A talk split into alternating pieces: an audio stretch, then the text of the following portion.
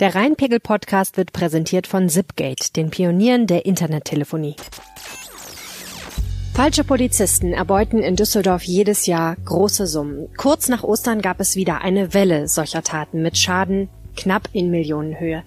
Wie gehen die Täter vor? Wieso fallen Menschen immer wieder darauf rein? Wie könnt ihr euch und vor allem eure Angehörigen schützen? Wir haben die Geschichte eines Opfers. Mein Name ist Helene Pawlitzki, ihr hört Folge 99 dieses Podcasts und der Rhein steht bei 1,37 Meter. Rheinpegel. Der Düsseldorf-Podcast der Rheinischen Post. Herzlich willkommen zum Rheinpegel Mono. Wir schauen uns heute mal wieder ein Düsseldorf-Thema etwas intensiver an und am Ende dieser Episode hört ihr das Wetter vom Wetterstruxi. Zwischendurch habe ich noch eine Bitte an euch für unsere hundertste Episode nächste Woche, dazu aber später mehr. Kann ich noch kurz ansprechen? Ja. Es geht um Folgendes. Falsche Polizisten, haben Sie schon mal was davon gehört? Äh, ja, gelesen. Abwandlung des Enkeltricks, ja? Ja, ja, ja. Wo so ja. organisierte Banden, alle Schichten, ja. entsprechend äh, um ihre Ersparnisse und wirklich. Ja, ja. Wir haben ja teilweise sehr, sehr hohe Schadenssummen Falschen gehabt. Ausweisen. Nicht mit falschen Ausweisen, die machen das per Telefon. Ah, Und die okay. machen das so gut, die sind so gut geschult, das sind ja, Vertriebsprofis, Ja. die äh, die Seniorinnen und Senioren und zwar durch alle Schichten hindurch zu aberwitzigsten Geschichten animieren, also unter dem, unter dem Deckmantelchen. Unter dem Stell dir vor, die Polizei ruft an und sagt dir, dein Geld sei auf der Bank nicht mehr sicher. Du sollst es abholen, am besten sofort. Wir helfen Ihnen, sagt der Polizist am Telefon. Wir bringen Ihr Erspartes in Sicherheit. Folgen Sie genau meinen Anweisungen, dann wird alles gut. Genau das passiert jeden Tag in Deutschland. Riesige Summen verschwinden auf diesem Weg in die Taschen von Kriminellen. Die Opfer stehen mit leerem Konto Aber wie gesagt, das Ich ist, denke, meine Eltern sind so clever, die wohnen nicht hier, aber die sind so clever, die sind nicht betroffen. Aber trotzdem, gute Idee, sage ich denen auch. ich, ich sage Ihnen, ich sag Ja. Ihnen ganz klar, wir haben sehr clevere Leute da, Echt? also Okay. mit Titel und allem und die Okay. haben wirklich mehrere Ja. Tausend Euro. Wir haben also eine sehr, sehr hohe Schadenssumme allein in dieser Woche gehabt. Wahnsinn. Wirklich in Düsseldorf speziell oder NRW oder Fast siebenstellig. Wahnsinn. Hier in Düsseldorf. Okay. Deswegen sind wir heute auch unterwegs. Und ich erzähle jetzt allen, die ich treffe. Auf alle. Vor einer Woche hat die Polizei in Düsseldorf reagiert. Mit einer Flyer-Aktion hat sie in Oberkassel Menschen auf das Problem aufmerksam gemacht. Wie bei vielen Problemen gilt nämlich auch hier, drüber reden hilft. Denn oft schämen sich die Opfer so sehr, auf die Masche reingefallen zu sein, dass sie sich nie an die Polizei wenden. Wenn es viele Anzeigen wegen solcher falscher Polizisten gibt, weiß die Polizei daher, dass die wirkliche Zahl der Fälle vermutlich noch viel höher ist. Seit Ostern hat es allein in Düsseldorf rund 150 Anzeigen gegeben. Zum Vergleich, insgesamt wurden 2019 etwa 1000 solcher Taten in Düsseldorf angezeigt. In nur wenigen Tagen wurden also mehr als 10 Prozent der Anzeigen erstattet, die sonst in einem Jahr anfallen. Und ihr habt es gerade gehört, die Schadenssumme dieser paar Tage ist immens. Genaue Zahlen nennt die Polizei nicht, auch um nicht weitere Täter anzulocken. Aber eine Hausnummer ist, was 2019 insgesamt anfiel. Das waren knapp 700.000 Euro. Und wir reden hier, wie gesagt, von den Wochen seit Ostern. Wie kommt es, dass Menschen ihr Konto leer räumen und irgendwelchen Boten ihre Ersparnisse übergeben? Wie kann das sein? Das fragt man sich natürlich als allererstes. Die Antwort, die Täter sind gute Psychologen. Sie bauen extremen Druck auf. Sie untermauern ihre Lügen geschickt mit Details und sie probieren schamlos so lange herum, bis jemand auf sie hereinfällt. Könnt ihr euch nicht vorstellen? Gleich schauen wir uns einen Düsseldorfer Fall der vergangenen Tage etwas genauer an. Vorher eine Botschaft von unserem Sponsor. Unser Partner heißt Zipgate und ist ein ganz besonderes Unternehmen. Sie arbeiten lean und agil. Sie haben super coole Büros im Medienhafen mit eigener Kunstsammlung und einem wunderschönen Innenhof. Und, was mich persönlich natürlich besonders interessiert, sie haben ein super tolles eigenes Restaurant. Ich hatte schon öfter die Freude, da zu essen und es war wirklich jedes Mal extrem fantastisch.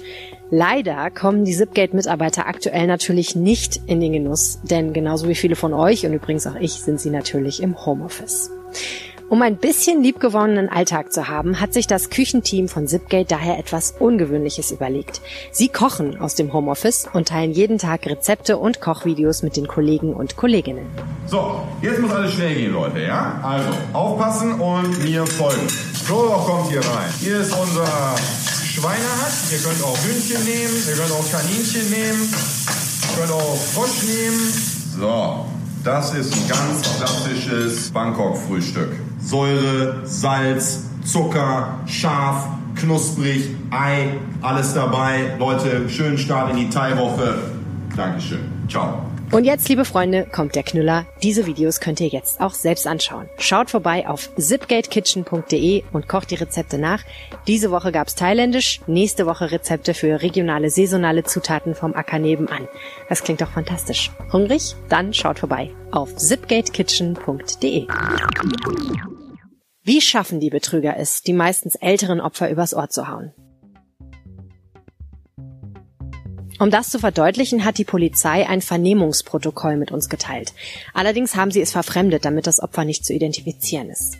Karl-Heinz Bode haben sie den Mann genannt. Sein Alter verraten sie nicht, aber es ist auf jeden Fall fortgeschritten.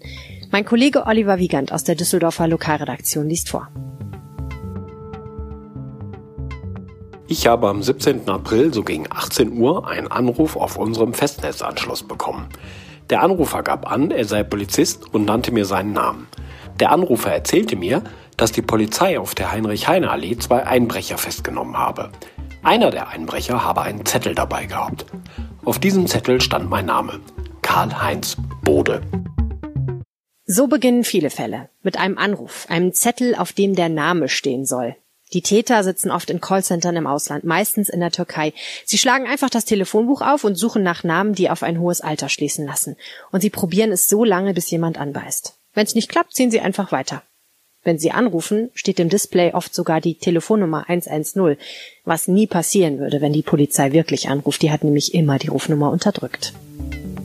Ich war zunächst skeptisch und äußerte meine Zweifel. Der Anrufer bekräftigte wiederholt, dass er von der Polizei sei. Er sei Kriminaloberkommissar im Polizeipräsidium in Düsseldorf am Jürgensplatz. Um mir absolut sicher zu sein, sollte ich die 110 wählen. Das ist ein beliebter Trick. Der Anrufer nennt Details aus dem Wohnort des Opfers. Er macht seine Lügen so glaubhaft. Allerdings sind das Informationen, die eigentlich jeder ganz einfach recherchieren kann. Und dann sagt er, wenn Sie mir nicht glauben, rufen Sie doch einfach bei uns an. Mein Gesprächspartner redete so auf mich ein, dass ich mir nicht mehr sicher bin, ob ich den Anruf vorher beendet habe oder das Gespräch weiterlief. Ich erinnere mich, die 110 auf dem Display meines Telefons gewählt zu haben. Es hat sich dann eine andere männliche Stimme aus der Polizeizentrale gemeldet. Dieser hat mich dann wieder zu dem Kriminaloberkommissar durchgestellt. Dieser Trick funktioniert erstaunlich oft. Die Opfer legen nicht auf, sondern wählen während des laufenden Anrufs die 110, ohne zu merken, dass sie gar nicht wirklich einen neuen Anruf starten. Die Betrüger faken dann den zweiten Anruf und damit haben sie die Opfer meistens überzeugt. Dann suggerierte mir dieser Kriminaloberkommissar, dass mein Geld bei der Bank nicht mehr sicher sei. Die Täter könnten Geld von meinem Konto abheben und auf ein anderes überweisen. Er wisse, dass bei einer Bank ein Mittäter arbeiten würde. Dann fragt er mich nach weiteren Wertgegenständen zu Hause. Schließlich handelt es sich auch um Einbrecher. Am nächsten Tag ruft der falsche Polizist ein zweites Mal bei Karl-Heinz Bode an und lässt sich dessen Handynummer geben. Die Täter erhalten den Druck ständig aufrecht, an mehreren Fronten. Sie bleiben mit ihm am Handy verbunden, während er zur Bank fährt und telefonieren gleichzeitig mit seiner Frau übers Festnetz. In meiner Bank konnte ich nicht die gesamte Summe von meinem Konto abheben. Daraufhin forderte mich der falsche Polizist auf, Gold zu kaufen. Meine Gesprächspartnerin in der Bank sagte mir, dass das nicht möglich sei. Der Täter sagte mir dann, dass es egal sei, wie viel Geld ich abheben könnte. Ich habe dann 10.000 Euro in Bar abgehoben. Meistens endet die Reise hier. Die Betrüger sagen dem Opfer, ein Zivilpolizist werde das Geld bei ihnen zu Hause abholen. Dann schicken sie einen Handlanger. Damit haben sie selbst geringstes Risiko. Die Handlanger werden gelegentlich gefasst, wenn die Opfer in der Zwischenzeit zum Beispiel auf die Idee kommen, die echte Polizei zu verständigen. Doch diese Hilfskräfte kennen die Drahtzieher oft gar nicht. Sie wurden irgendwie von Bekannten eines Bekannten engagiert, mit schnellem Geld gelockt. Sie festzunehmen ist nur ein sekundärer Erfolg. Weitere Taten verhindert man dadurch kaum. Doch bei Karl-Heinz Bode gehen die Täter besonders dreist vor. Als nächstes machen sie ihn nämlich zu ihrem Handlanger. Bevor es weitergeht, kurz eine Botschaft in eigener Sache. Nächste Woche ist es soweit, der Rheinpegel wird 100. Nicht 100 Jahre, aber immerhin 100 Folgen. Das wollen wir feiern mit euch. In der 100. Episode beantworten wir alle Fragen, die ihr immer schon zu Düsseldorf hattet. Oder, naja, also wir versuchen es jedenfalls. Was ist eure Düsseldorf-Frage? Sprecht sie bis zum 6. Mai 2020 auf unseren Anrufbeantworter oder schickt uns eine WhatsApp-Sprachnachricht. Die Telefonnummer lautet 0211 9763 4164 für den Anrufbeantworter oder 0171 90 38 099 für die Sprachnachricht. Das Ganze findet ihr natürlich auch nochmal in den Shownotes. Achtung, wenn ihr uns was schickt, wird eure Nachricht sehr wahrscheinlich im Podcast abgespielt. Mehr Infos dazu findet ihr auf rp-online.de slash reinpegel. Karl-Heinz Bode hat 10.000 Euro von der Bank abgeholt. Er sitzt im Auto, am Handy ständig verbunden mit dem Polizeibeamten. Normalerweise würde jetzt die Übergabe folgen. Detaillierte Anweisungen, wo das Geld deponiert werden soll oder wem er es übergeben darf. Doch die Betrüger gehen diesmal noch weiter. Dann lotste mich der falsche Polizist nach Neuss. Angeblich sollte hier eine alleinstehende Dame wohnen. Diese werde bedroht. Der Täter nannte mir eine Adresse. Ich bin dann mit dem Auto dorthin gefahren. Es war ein Viertel mit großen Häusern. Ich klingelte dort und die Dame übergab mir eine Tasche. Mein Gesprächspartner gab mir vor, was ich zu sagen hätte. Während des gesamten Zeitraums blieb ich mit dem Täter verbunden. Das Opfer wird selbst zum Täter, ohne es zu wissen. An diesem Punkt steckt Karl-Heinz Bode ganz tief drin. Er ist zu weit gegangen, um die Realität zu bezweifeln, an die er jetzt glaubt. Wenn er jetzt Nein sagen würde, er müsste sich selbst eingestehen, dass er Betrügern auf den Leim gegangen ist. Er müsste sich eingestehen, dass er leichtgläubig war. Es gibt kein Zurück mehr. Der Täter gab mir anschließend Anweisung, auf den Parkplatz eines Discounters zu fahren. Dort habe ich die Tasche mit dem Geld und den Wertsachen der Dame neben meinem Auto deponiert. Der falsche Polizist am Telefon forderte mich eindringlich auf, da ein Zugriff bevorstehe, in den Laden zu gehen. Als ich zurückkehrte, war die Tasche weg. Als ich wieder im Auto saß, forderte mich der falsche Polizist auf, zu einer zweiten Bank zu fahren. Dort habe ich ebenfalls ein Konto. Ich sollte von diesem Konto ebenfalls das Geld abheben. Es sei dort ebenfalls nicht sicher.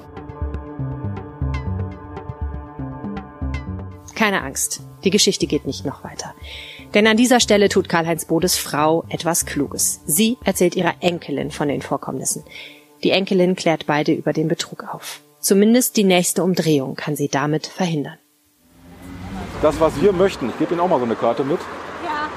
Das, was wir möchten, ist, dass Sie wenn Sie entsprechende Freunde, Nachbarn, Verwandte haben, Ja. dass Sie mit denen ins Gespräch gehen und denen sagen, Leute, legt auf. Ja, ja, Lasst ja. euch auf kein Gespräch ein. Wenn die Polizei was will, dann kommt sie vorbei, so wie ich jetzt in der Uniform, Genau. zeigt den Ausweis. Die würden aber niemals sagen, irgendwie vergraben sie ihr Geld unter einem Baum oder packen sie es unter einen, Ja, geparkten klar, Wagen. natürlich, natürlich. Viele Senioren wissen schon von der 110-Masche. Aber alle erreicht die Polizei offenbar nicht. Deswegen wendet sie sich jetzt an uns alle. Wenn ihr jemanden kennt, der zum Opfer werden könnte, erzählt ihm oder ihr davon. Wie hier Kriminalhauptkommissar Reinhard Busch am Besenplatz. Wir haben jetzt momentan eine Häufung von falschen Polizeibeamten, die bei älteren Leuten vorwiegend das hab anrufen. Ich gehört, Das kennen Im Sie. Fernsehen, ja. Ich war aber die Tage bei der Polizei, dass ich dreimal angerufen worden bin. In kurzen Abständen haben Sie ein Sparbuch. Und ich habe sofort eingehängt. Sehr gut. Aber wie finden Sie das denn? Wie finden Sie das denn? Haben Sie ein Sparbuch? Eine weiche Stille. Das war der Rheinpegel für diese Woche und ich habe jetzt noch das Wochenendwetter vom Wetterstruxi für euch. Hallo und herzlich willkommen zum Wochenendwetter für das verlängerte Wochenende Anfang Mai nun. Ich bin der Wetterstruxi und ähm, freue mich, dass ihr dabei seid. Und ähm, wir wollen uns einmal das Wetter für dieses kommende Wochenende anschauen. Der Freitag wird wohl in der ersten Tageshälfte noch vermehrt sonnige Abschnitte haben. Da werden die Wolken nur eine untergeordnete Rolle spielen, sage ich jetzt mal. Und auch die Schauer werden wahrscheinlich eher nicht so präsent sein. Das ändert sich dann der, im, im Nachmittagsbereich, wenn dann zwischen 15 und 20 Uhr die Schauer deutlich aktiver werden und ähm, es dann häufiger regnen wird. Dann sind dann auch vereinzelte Gewitter dabei. Die Temperaturen liegen bei 6 bis 17 Grad. Der Samstag wird uns wohl gerade um den Mittag und Nachmittag herum deutlich mehr Schauer bringen. Da wird es zahlreiche Schauer geben, sodass es alle halbe Stunde einmal durchschüttet. Ähm, und die Temperaturen liegen nach wie vor bei 6, 6 bis 16 Grad. Der Sonntag wird in der ersten Tageshälfte relativ freundlich sein. In der zweiten Tageshälfte wird es sich dann bereits wieder zugezogen haben. Regen ist aber wohl erstmal keiner dabei und die Temperaturen bleiben bei 6 bis 17 Grad. Ich wünsche euch ein schönes Wochenende und bis nächste Woche. Ciao. Schreibt mir, wie es euch gefallen hat, an reinpegel.rheinische-post.de oder meldet euch auf Twitter, da heiße ich at Helene Pawlitzki. Nächste Woche, wie gesagt, hier die Jubiläumsfolge, sonst immer aktuelle Nachrichten aus Düsseldorf, Hintergründe und Analysen. Wir klären die wichtigsten Themen. Wenn ihr uns unterstützen wollt, dann geht es auf mehreren Wegen. Abonniert den Podcast in eurer App, lasst uns eine Bewertung da, erzählt jemandem vom Rheinpegel oder am allerbesten natürlich schließt ein RP Plus Abo ab. Das kostet halb so viel wie eine mittlere Pizza pro Monat und macht Produktionen wie diese überhaupt erst möglich. Das Angebot findet ihr auf rp-online.de slash reinpegel-angebot. Und nicht vergessen, schickt uns bis Mittwoch eure Düsseldorf-Frage für Rheinpegel 100. Vielen herzlichen Dank fürs Zuhören, macht's gut und bis bald. Mehr im Netz. Alle Nachrichten aus der Landeshauptstadt findet ihr auf rp-online.de slash Düsseldorf.